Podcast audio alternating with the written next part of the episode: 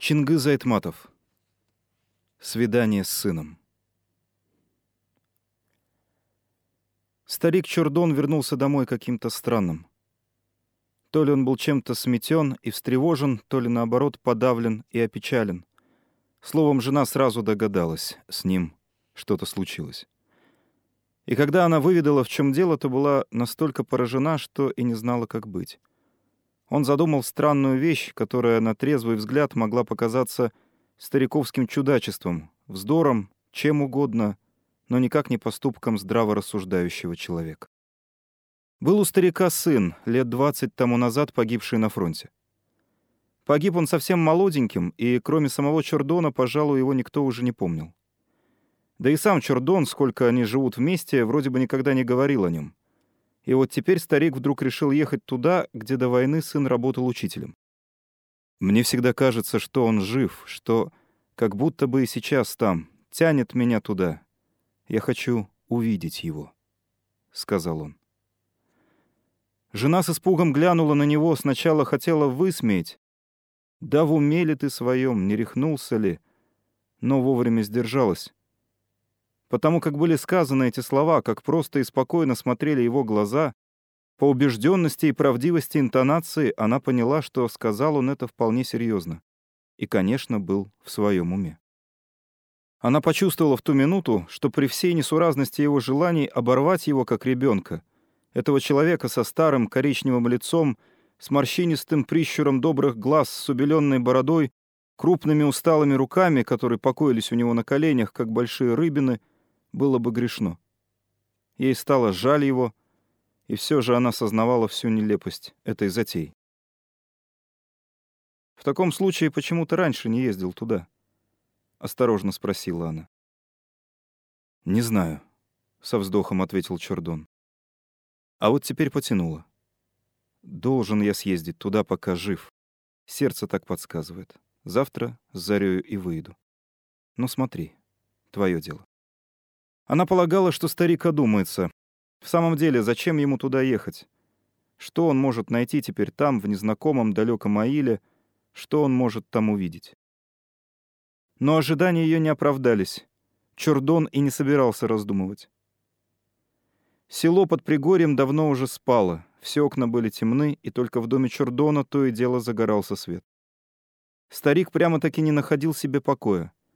За ночь несколько раз вставал, одевался, выходил во двор и каждый раз подбрасывал в ясли лошади по пол снопа клевера. И не какого-нибудь, а самого лучшего, облиственного, с первого укоса.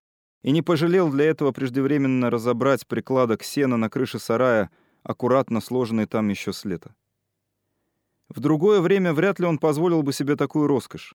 До самой зимы никогда не разрешал прикасаться к сену, и корову, и лошадь выгонял пастись на задворье по пустым огородам, по отаве, по осенним кураям да по стерне. А теперь ничего не жалел, и даже овес для дороги был насыпан в переметный куржун. И жена его не спала. Она прикидывалась спящей, чтобы не мешать старику заниматься своим делом, а сама, когда он выходил из дому, тяжело вздыхала. Отговаривать его было бесполезно. Она и сейчас сказала бы ему, но подумай, куда ты едешь? Зачем? Неужто ты стал дитятей, ведь люди тебя насмех поднимут?» И однако она молчала. Она боялась, что старик скажет ей. «Если бы ты была ему родной матерью, не стала бы меня отговаривать».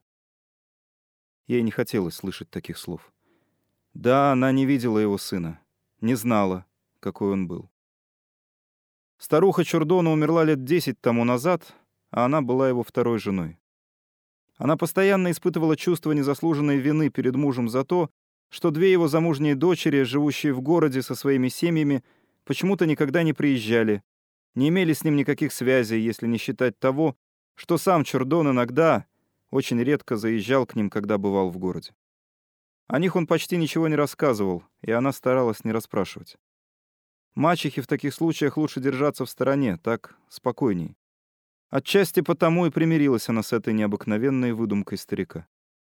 А потом поразмыслила и решила. Может, такая тоска у человека?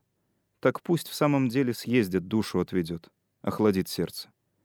Полегче будет казаться свое горе. Чордон поднялся чуть свет. пошел оседлать лошадь, затем вернулся, надел свой новый чепкен, взял со стены камчу и, пригибаясь в потемках над постелью жены, сказал шепотом. «Насипкан, я уезжаю. Не беспокойся, я завтра к ночи вернусь. Ты слышишь? Ты что молчишь, а? Пойми, сын ведь он мой. Хоть я все знаю, но тянет меня туда взглянуть. Душа моя томится. Пойми. Жена молча привстала с постели, и, словно она видела в темноте, что он надел себе на голову, ворчливо отчитала старика. «Ты бы посмотрел на шапку свою. Сорок заплаток. Не за дровами же ты едешь, а в гости». И, нащупав крышку сундука в изголовье, достала припрятанную мерлушковую шапку мужа и подала ему. «На, надень, неудобно в старой-то шапке». Чердон сменил шапку и направился к выходу. «Постой», — остановила она его. «Возьми вон с подоконника узелок с едой. Положи себе в курджун. До вечера изголодаешься в пути». Чердон хотел сказать спасибо, но промолчал. Непривычно было говорить жене спасибо. Село еще спало, когда Чердон на своей кобыле миновал по задворьям улицы, чтобы не поднимать напрасно собак, и за околицей свернул на проселок, уходящий в горы. Вчера в полдень по этой же дороге, на этой же гнедухе, запряженной в старую рассохшуюся двуколку, Чердон возвращался с дровами домой. Топливо требовалось запасать на зиму. Он нарубил у входа в малое ущелье сушняка диких кустарников, нагрузил сверхом арбу и, сидя сам в седле, упираясь ногами в оглобли, не спеша, иногда подремывая, ехал себе по дороге. Колеса привычно громыхали по выбоинам, арба скрипела. День стоял спокойный, теплый. Бывает такая осенняя пора, когда со дня на день должно похолодать, но перед этим, будто на прощание, дни выдаются исключительной светлости и чистоты. С пригорья в этот раз видна была вся окрестность. Села в долине с темными сквозящими садами и белыми стенами домов. Порыжелый сухостой табачных плантаций, тракторы, поднимающие зябь, пролетавший ввыси серебряный самолет и на горизонте сизая, застывшая нелепая дымка над низиной города. И над всем этим миром летела какая-то быстрая, темная, безмолвная волна кружащих птиц. Чордон знал, это были ласточки. Еще утром, когда он проезжал за дровами, ласточки слетались стаями на телеграфные провода.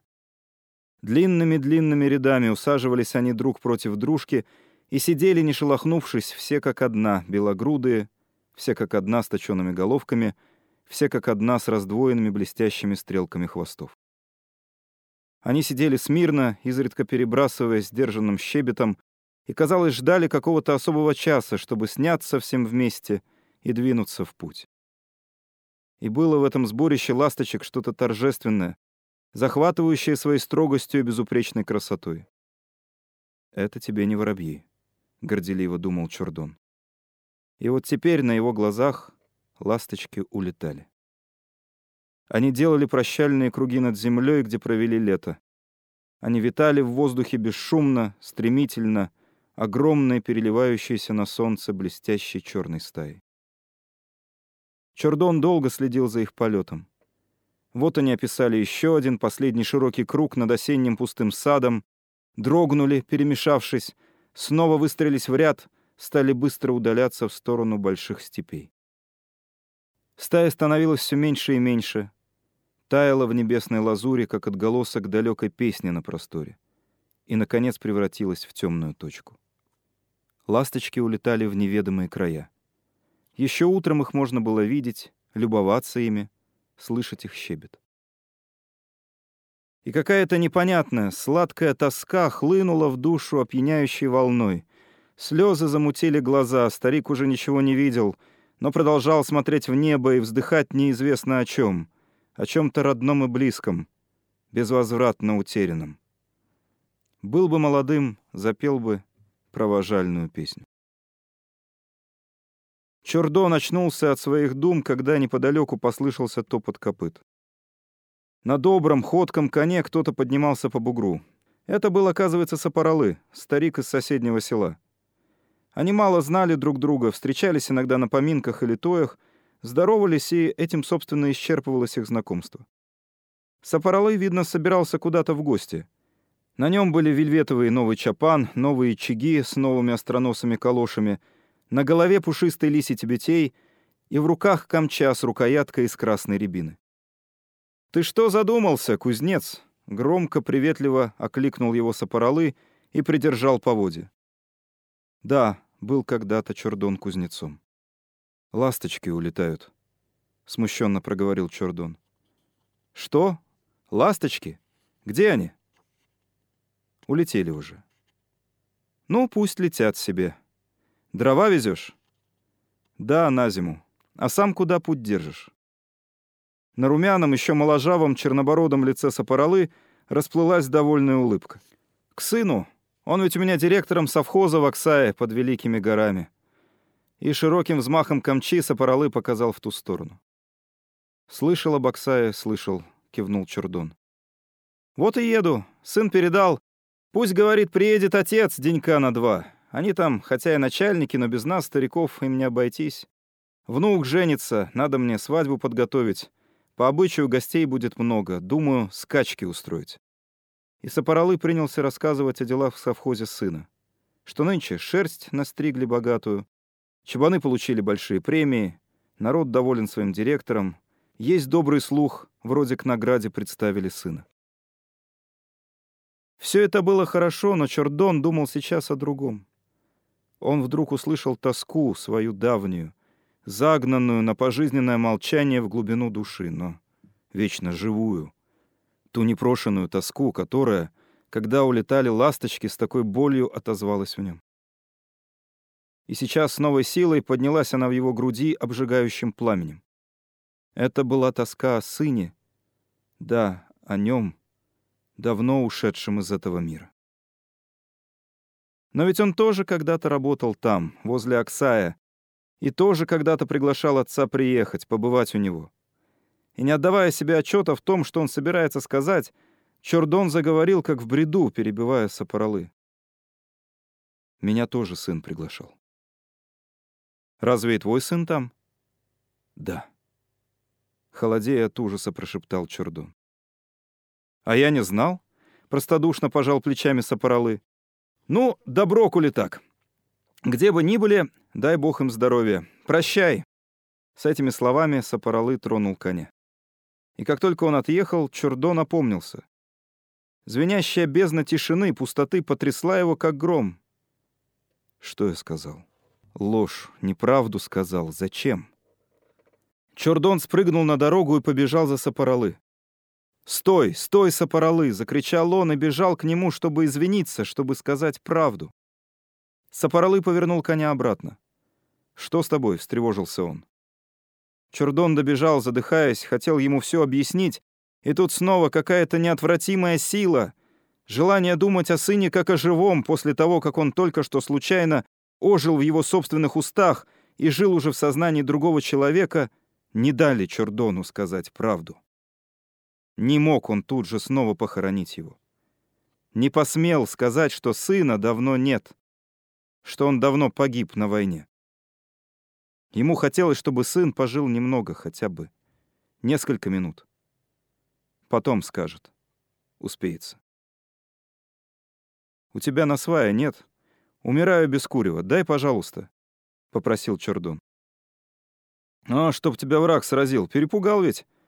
Сапоралы облегченно вздохнул, полез в карман за насваем. «Давай, подставляй ладонь. Знаю по себе это проклятое табачное дело», — приговаривал он, отсыпая из стеклянного пузырька на руку Чурдона кучку насвая. «Что у тебя рука дрожит, кузнец? Постарел?» «Да, намахался в войну молотом. Старость, к тому же», — ответил Чурдон.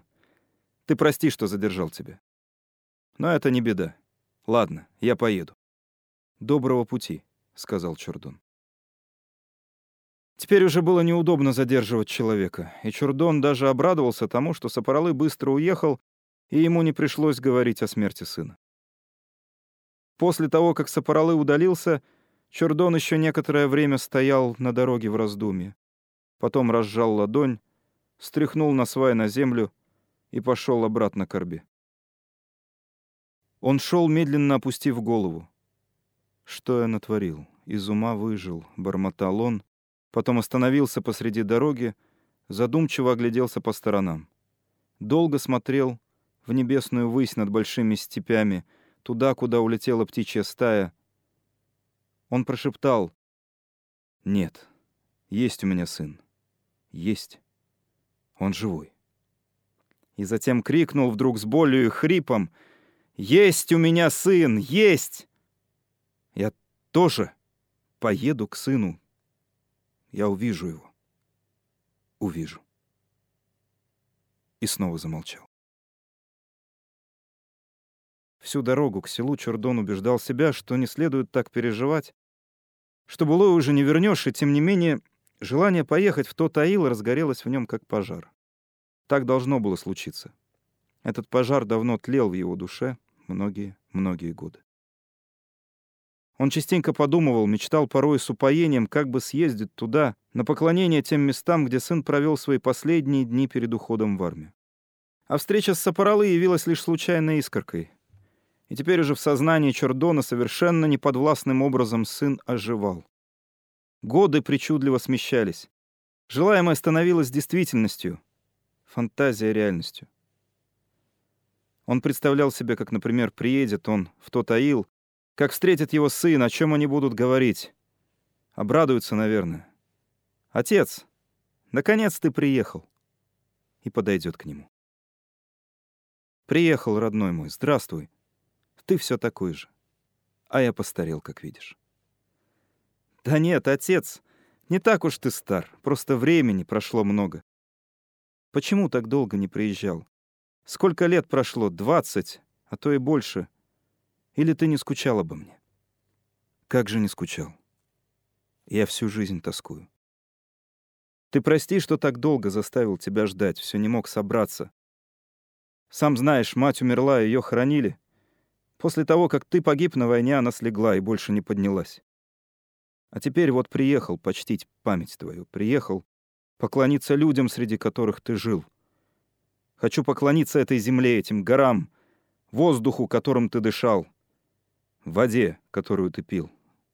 Вот и свиделись, сын мой. Что ж ты смотришь? Веди, показывай мне школу свою, покажи Аил. Ты так много рассказывал о нем. Чурдон тщетно вспоминал и так не мог припомнить имени охотника, в доме которого жил его султан.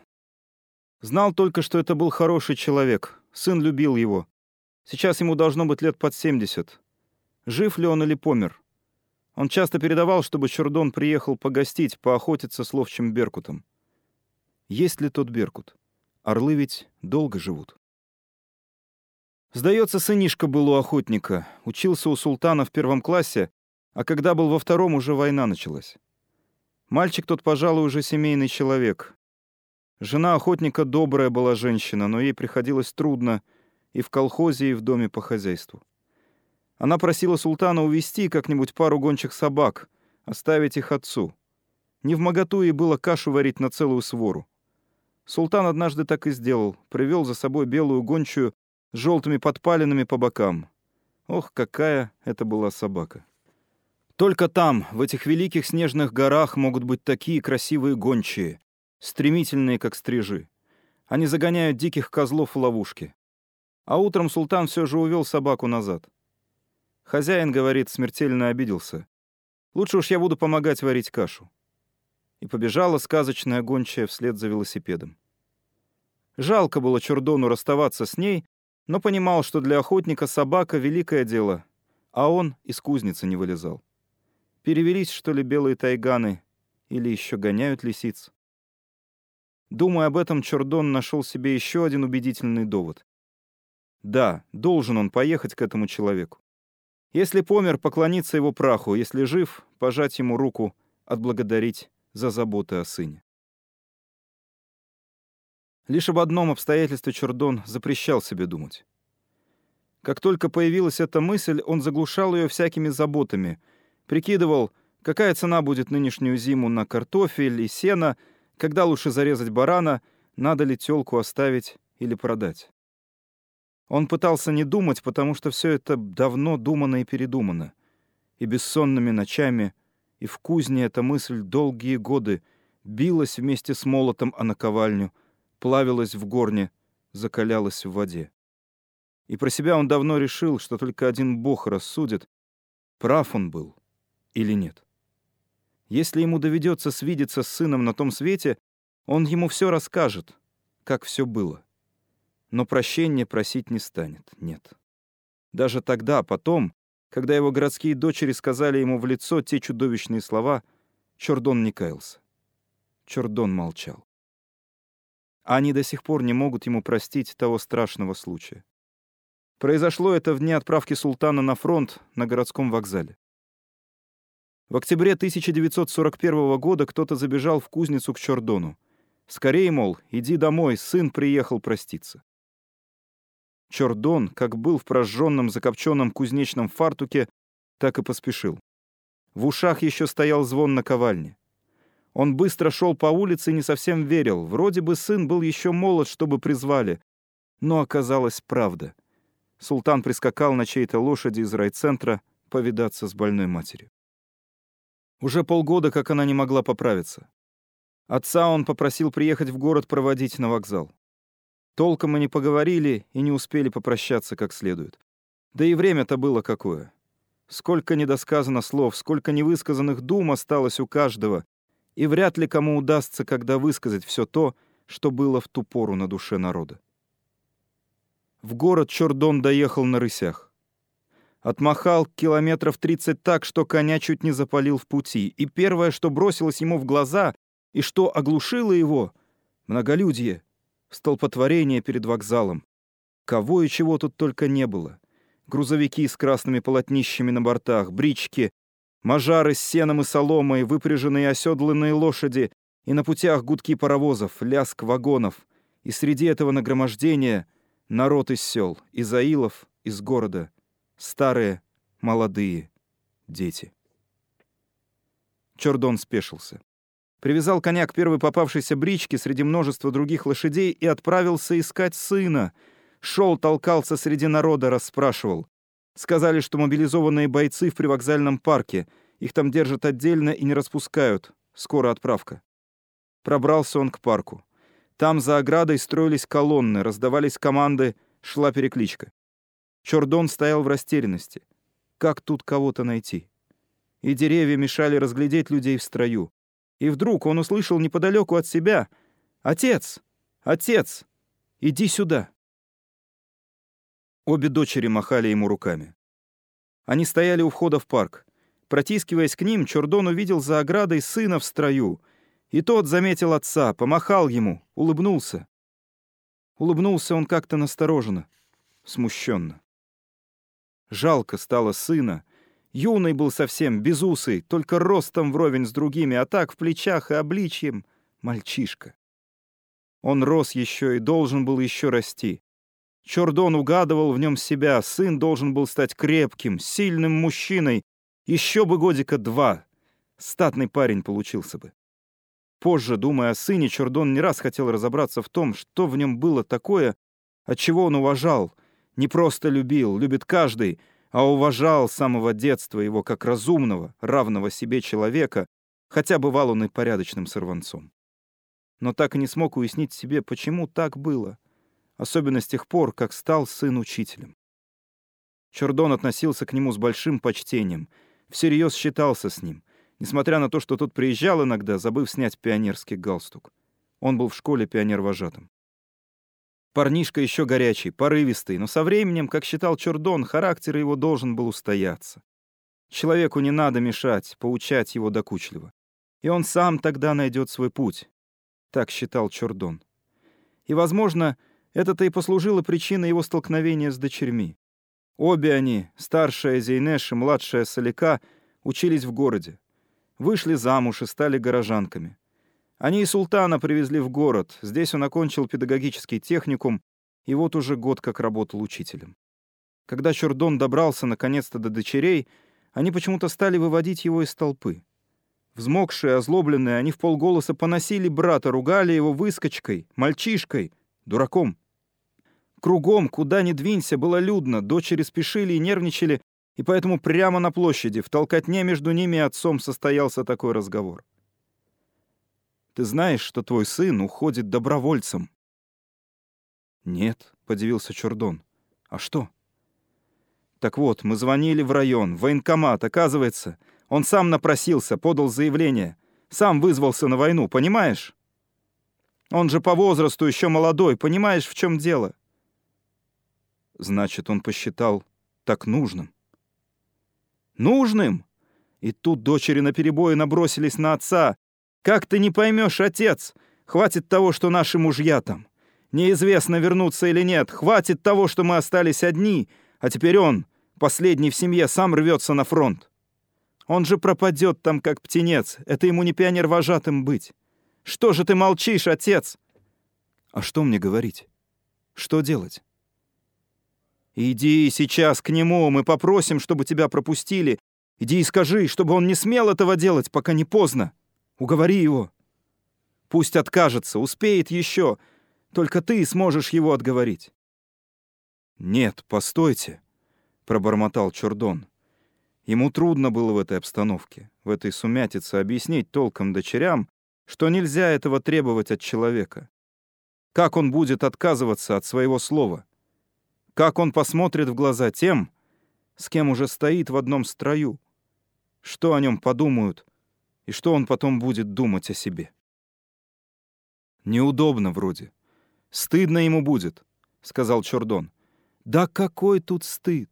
Да кому какое дело, кто тут его знает, боже мой? Кому надо знать о нем? Зато он сам знает о себе, хмуро возразил Чордон. Это самое главное. Ах, оставь, отец, мальчишка он еще. Иди, иди, пока не поздно. И тут народ зашевелился, загомонил, подался в сторону. Духовой оркестр грянул марш. Взметнулось красное знамя, и из ворот парка стали выходить строем бойцы.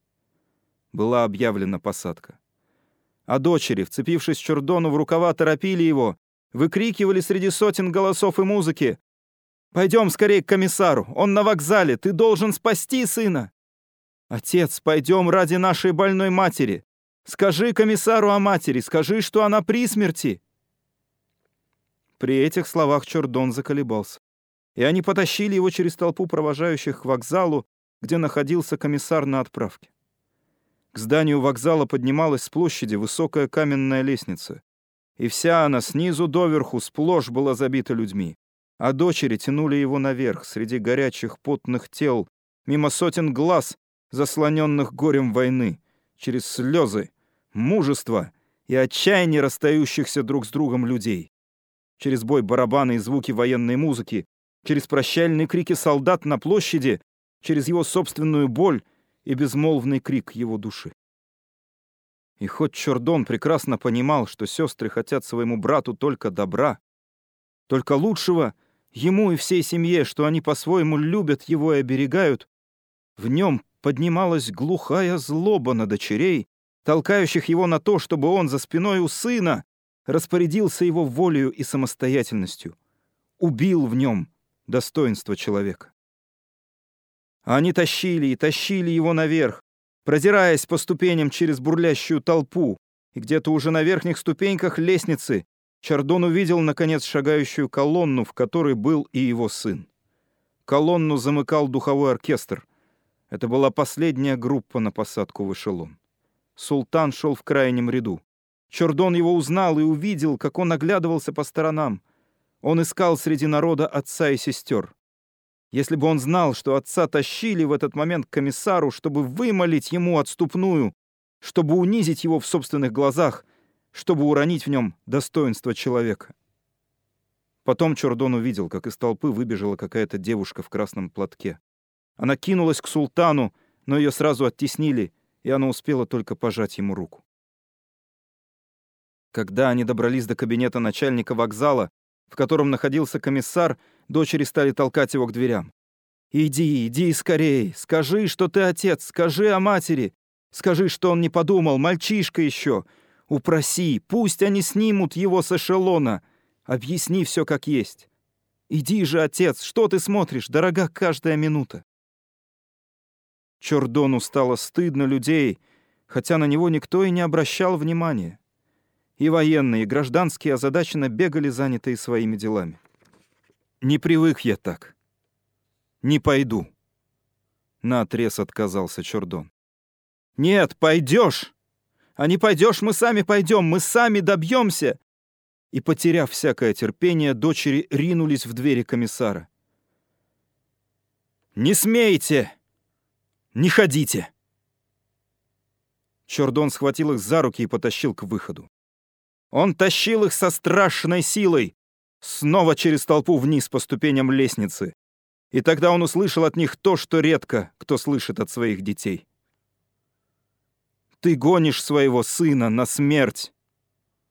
Будь ты проклят! Ты нам не отец!» «Да, ты нам не отец!» — подтвердила другая. Побелевший Чордон медленно разжал стиснутые пальцы, выпустил их руки. Молча повернулся и кинулся к площади, расталкивая людей. Он спешил попрощаться с сыном, проламывался сквозь людской лес на площади, рвался через гомон и крики к перрону на посадочную площадку, но доступ туда уже был прекращен. На перроне колыхалась черная людская масса, гремел духовой оркестр — там негде было ступить человеку. Чурдон, прижатый к решетке перрона, смотрел поверх моря голосов на красные вагоны бесконечного длинного состава. «Султан! Султан! Сын мой, я здесь!